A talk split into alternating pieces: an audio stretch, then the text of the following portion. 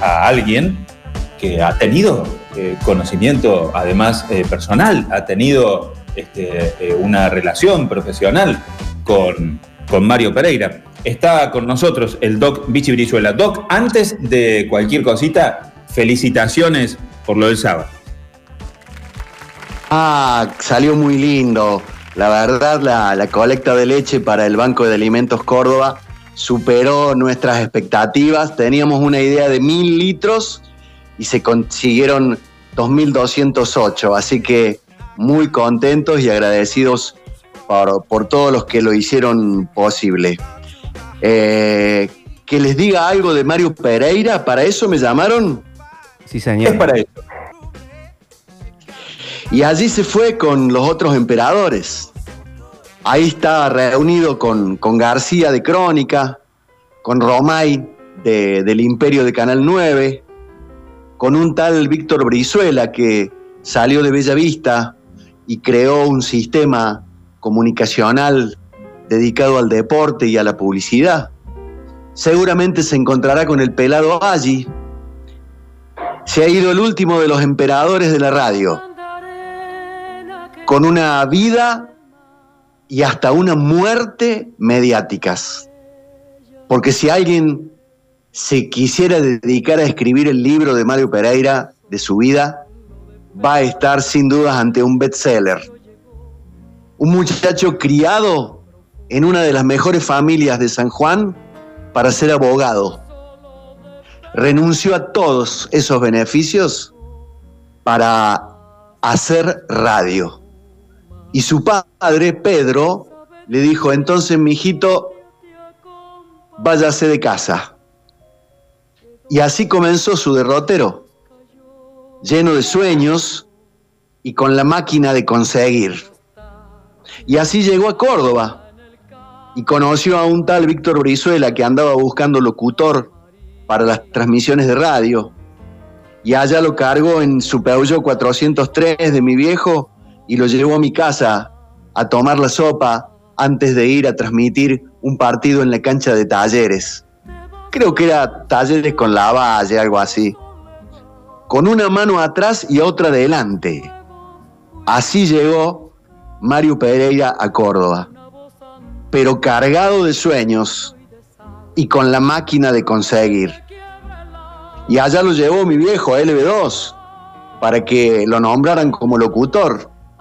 Y ahí se hizo famoso el guaso y se fue a LB3.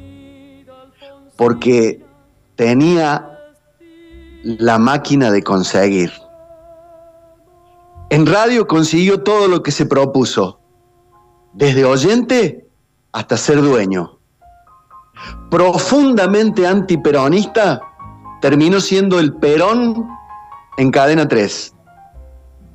Verticalista y omnipotente, caballero y gentil, creador de un estilo único, intrépido y trepador, solidario hasta los huesos y enamorado de sus oyentes. Tómalo o déjalo. Así son los grandes. Y perdió la última batalla. Perdió, fíjate vos, contra ese pequeño bicho en el que él no creía. Al final no fue una pandemia, Mario. Era jodido en serio. Pero ganaste la guerra, loco.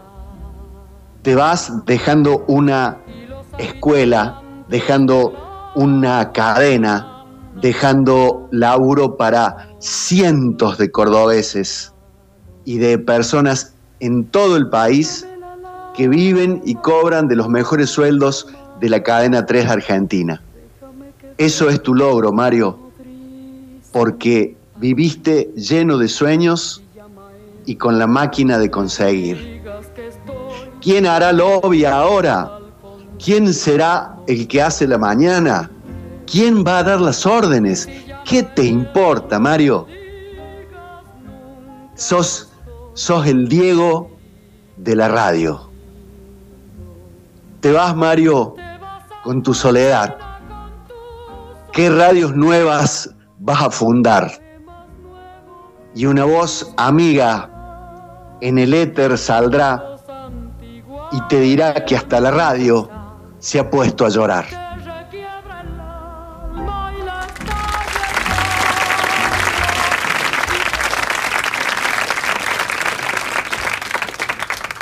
Metrópolis. Somos, todos.